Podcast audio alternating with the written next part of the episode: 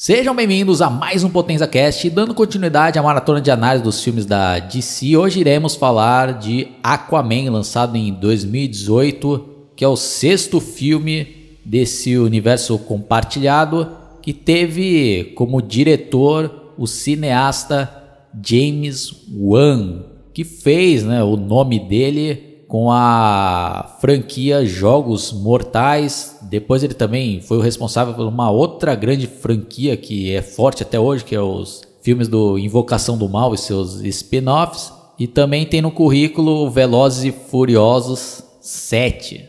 Bom, vamos dar uma relembrada no cenário da época ali, um pouco antes do lançamento do Aquaman que foi aquele fracasso da Liga da Justiça, não teve né, aquela bilheteria e principalmente a aprovação dos fãs ali, que a grande maioria não gostou daquele filme, né? tanto que posteriormente teve todo aquele movimento lá para lançar o Snyder Cut, que eu não vou ficar repetindo aqui, porque eu já falei bem sobre isso no podcast anterior. Então a Warner estava planejando cancelar esse universo compartilhado, mas o Aquaman, como já estava tudo planejado ali, a produção, se eu não me engano, acho que já estava bem adiantada, então não tinha, né, como cancelar ou pelo menos acho que eles viram lá que esse filme poderia se sustentar sem estar, né, tão ligado a esse universo compartilhado, né? Mas mesmo assim, o filme se passa mesmo naquela linha do tempo após a Liga da Justiça, né? Apesar que tem, né, no, uma introdução no filme ali que conta a origem, né, do Aquaman e tal, né, como que ele nasceu, tal, dos pais. Mas a gente vai falar disso aí mais para frente, né? Mas esse filme, você não precisa assistir os anteriores para assistir esse, né? Então, é um filme que se sustenta sozinho né? e poderia se encaixar nessa nova fase da DC que planejava desvincular esse universo compartilhado. E esse filme aqui foi um grande sucesso em termos de bilheteria. Né? Eu não gosto de ficar falando números aqui porque eu não sou um cara muito ligado nisso e também eu não gosto de sair soltando números sem pesquisar bem ali de fontes confiáveis, né? Mas pelas minhas pesquisas aí parece que deu bastante lucro. Também foi um foi, teve uma boa aprovação tanto da crítica como do, dos fãs, né? E eu na época que eu assisti ele no cinema eu tinha gostado, mas quando eu reassisti ele essa semana eu gostei ainda mais do filme, né? Porque o filme realmente é muito bom, né? Tanto o roteiro é muito bem escrito, o filme muito bem dirigido, os efeitos especiais então não tenho do que reclamar. E esse é um tipo de filme que a computação gráfica, quando ela é bem utilizada, ela consegue né, convencer a gente ali, né, que a gente está presenciando aquela civilização que vive no fundo do mar, como eles nadam, né? porque fazer isso daí em efeitos práticos, imagine fazer esse filme nos anos 80, né? Eu acho que não ficaria tão bom como ficou em pleno 2018, né? Porque a tecnologia aqui tinha avançado bem e foi muito bem utilizada, né? Quem acompanha aí meu canal já viu aí que diversas vezes eu meto o pau em filmes que abusam do uso da CGI, mas quando ela é mal utilizada, né?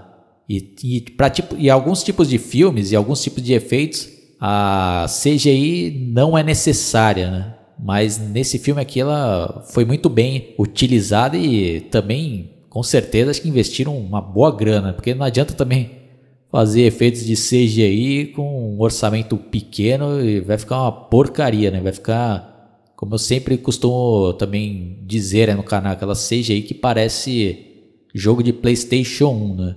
Nesse filme aqui não, muito pelo contrário, tá muito bem feita. Por exemplo, naquelas cenas que o mar ali está avançando ali, o negócio convence mesmo, tá um negócio muito bem feito, né? Sem contar aqueles combates, né?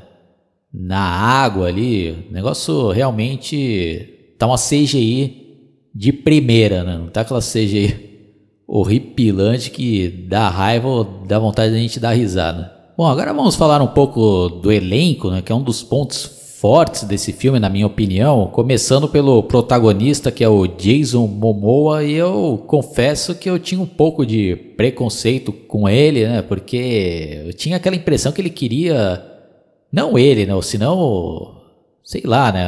A indústria ali queria é, forjar um novo Arnold Schwarzenegger, né? E, a, e ainda mais porque ele fez um reboot do Conan, né? Que foi um dos principais papéis ali do Arnold, né? E o filme também não foi muito bom, né? Essa versão aí do Jason Momoa. E quando anunciaram né, que ele seria o Aquaman, eu já pensei, putz, já estão colocando o cara ali, né? Mas, mas por incrível que pareça, ele me surpreendeu e calou minha boca, porque ele fez um excelente trabalho, né? Já tinha aparecido antes ali no Liga da Justiça que ali ele já não tinha aparecido tanto assim, né? Principalmente naquela primeira versão ali do Josh Whedon, né? Mas que na versão ali do Zack Snyder ele teve bem mais peso, né? Mas eu só fui assistir isso daí nesse ano agora de 2021. Mas no filme solo aqui dele, o cara realmente mandou muito bem, muito carismático. É, a interpretação dele também muito boa. E o cara tem presença também, né? E, e agora ele conseguiu um papel que acho que né, o, o grande papel aí da carreira dele até então, né? Porque agora realmente a gente associa o Aquaman com ele, né? Porque não tivemos outros intérpretes do Aquaman no cinema, né? Então acho que assim como Hugh Jackman, né, que e o Christopher Reeve, né, que eternizaram, né, respectivamente o Wolverine e o Superman, agora ele está tendo a chance, né, de ser ali a versão definitiva, ou pelo menos a mais conhecida do Aquaman, né? Dando sequência aqui, a grande surpresa no elenco, pelo menos para mim, foi a escalação do Dolph Lundgren, que deu vida ao Rei Neros, pai né, da também protagonista Mera. E o Dolph Lundgren, para quem não sabe, ele surgiu no filme Rock 4 interpretando o vilão ali, o Ivan Drago, e que a partir daí ele fez tanto sucesso que ele começou, né, uma carreira boa ali, né, nos filmes de ação, né, de artes marciais, e teve bons momentos, mas que nos anos 2000 ele estava por baixo, né, fazendo muitos filmes B, C, muitas tranqueiras, né? filmes horrorosos ali. Inclusive tem um que eu fiz até uma análise no meu canal que é Robôs e Zumbis, né? Acho, acho que dos filmes que eu vi dele, esse daí foi o pior, sem dúvidas nenhuma, né? Mas em 2018 ele começou a ressurgir das cinzas, né? Porque ele foi é, escalado ali para reinterpretar o Ivan Drago no Creed 2 e foi contratado para um grande filme ali, né, de alto orçamento que foi esse Aquaman, né? E ele aproveitou, né, a oportunidade e, eu considero ele um, um bom ator, sim. Não é só um ator ali de filmes de artes marciais, acho que ele sabe interpretar, né? Temos também no elenco William Defoe, que interpreta o Vulco, que é o mentor do Aquaman, né? E o interessante é que esse personagem iria aparecer na, já na Liga da Justiça, mas foi cortado né, naquela versão de 2017, mas graças ao lançamento do Zack Snyder a gente teve né, a oportunidade de ver a versão no qual ele aparecia, né? E não tem como falar que as cenas dele ali na Liga da Justiça são muito legais e faz um ótimo link com esse filme solo, né? E como sempre, né, não tem do que reclamar da atuação dele. E o personagem também foi muito bem escrito para esse filme, tem uma grande importância. E até aquelas cenas ali de flashbacks, né, no qual ele está treinando ali o Aquaman quando ainda era criança, o trabalho de rejuvenescer, né, ele também foi muito bem feito, né, que também é um dos grandes pontos positivos desse filme, né, o trabalho de rejuvenescimento de alguns atores, né? Como a própria Nicole Kidman, que interpreta a mãe do Aquaman, né? Que também é outra grande atriz e que levou a sério seu papel e fez a diferença. Né? Outro grande destaque do elenco é a Amber Heard, que interpreta a Mera, futura namorada e esposa né, do Aquaman, que também teve uma atuação muito boa e se entregou, né, o papel e sem contar que a caracterização dela também ficou muito boa e bem parecido com a personagem que é apresentada nos quadrinhos, né? E funcionou muito bem a química entre ela e o Jason Momoa, né? Então a gente compra a ideia que, que os dois personagens, né, o Aquaman e a Mera, vivem mesmo um grande romance que convence né, a união dos dois. Né? E outro também destaque aí é o Patrick Wilson, que interpreta o Mestre Oceano, que é o irmão do, do Aquaman né, e atual rei lá de Atlântida. E o interessante é que ele parece bastante aquela versão clássica do, do Aquaman, né? De cabelo curto, né, penteado para trás.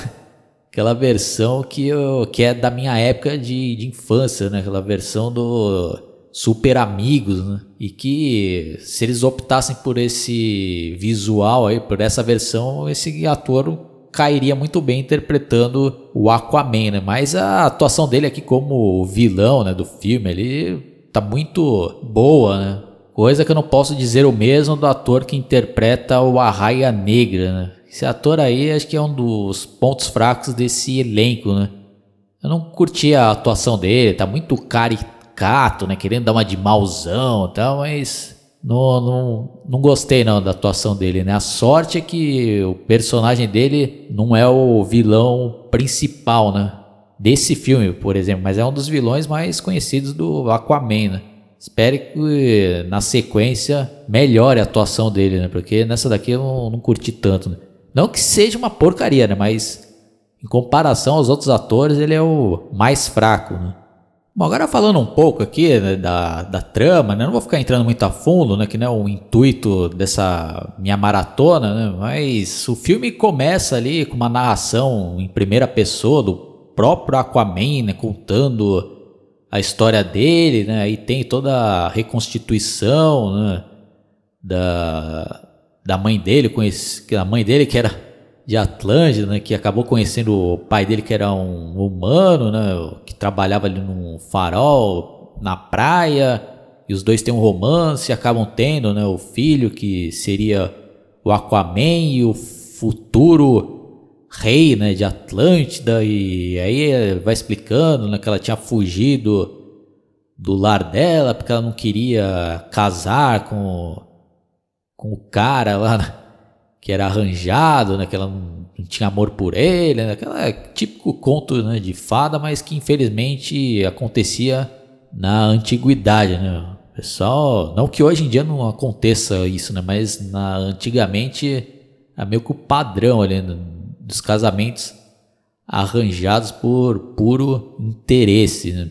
Bom, aí depois temos aquela cena, né, que o o exército, né, se é que podemos dizer assim, os guardas, né, lá de Atlântida descobrem onde ela tinha se escondido, né, por onde ela tinha fugido, e vão tentar trazê-la de volta para Atlântida, e tem aqueles embates e tal. E ela fala: "Vou ter que voltar para lá para proteger nosso filho, mas eu ainda vou voltar". Aí durante a infância, a adolescência do Aquaman, ele pensa que a mãe abandonou, mas aquele vulco, né, acaba indo lá treinar o Aquaman, né, preparando para a volta dele. Ah, porque a sua mãe, né, quando você estiver preparado, você vai poder ver sua mãe, né?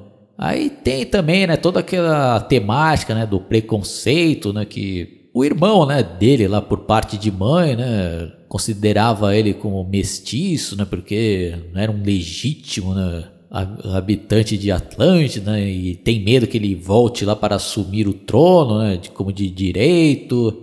E apesar de ser um filme de super-herói, ele também aborda alguns assuntos da nossa realidade, né? Aquele problema da poluição dos oceanos, né? Então, o povo lá de Atlântida, liderado ali pelo mestre oceano, né, que tá querendo de qualquer jeito começar uma guerra ali, né, contra a superfície, né? Ele tem que convencer os outros povos ali do oceano, né?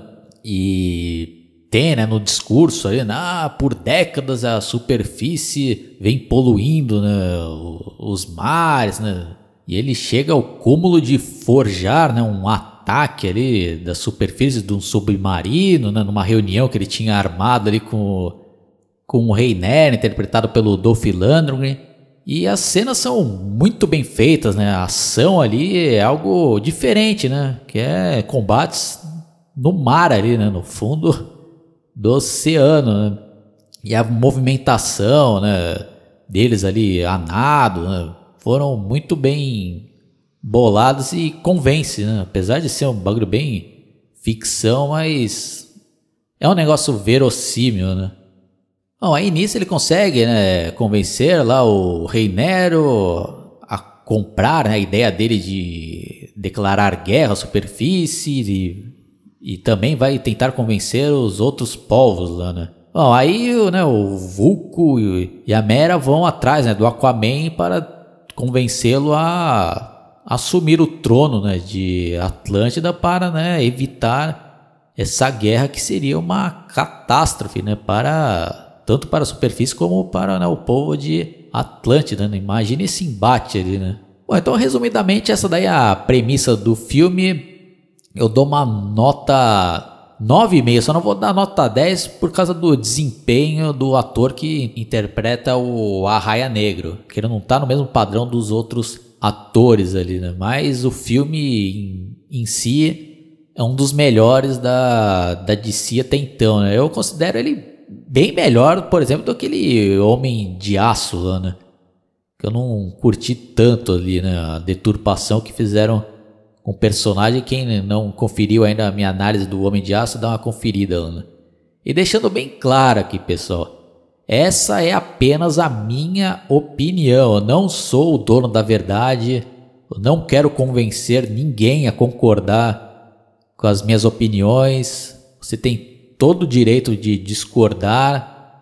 E se você quiser deixar aí nos comentários, caso você estiver conferindo essa minha análise pelo YouTube, ou se você estiver escutando pelo Spotify, Google Podcast ou algum outro, ou, ou por alguma outra plataforma e quiser também comentar, entrem lá na minha página do Facebook Analisando Filmes e me mandem mensagem também, entrem lá para conversar com outros inscritos sobre filmes, coleções de DVDs, Blu-rays e outros assuntos relacionados à cultura pop.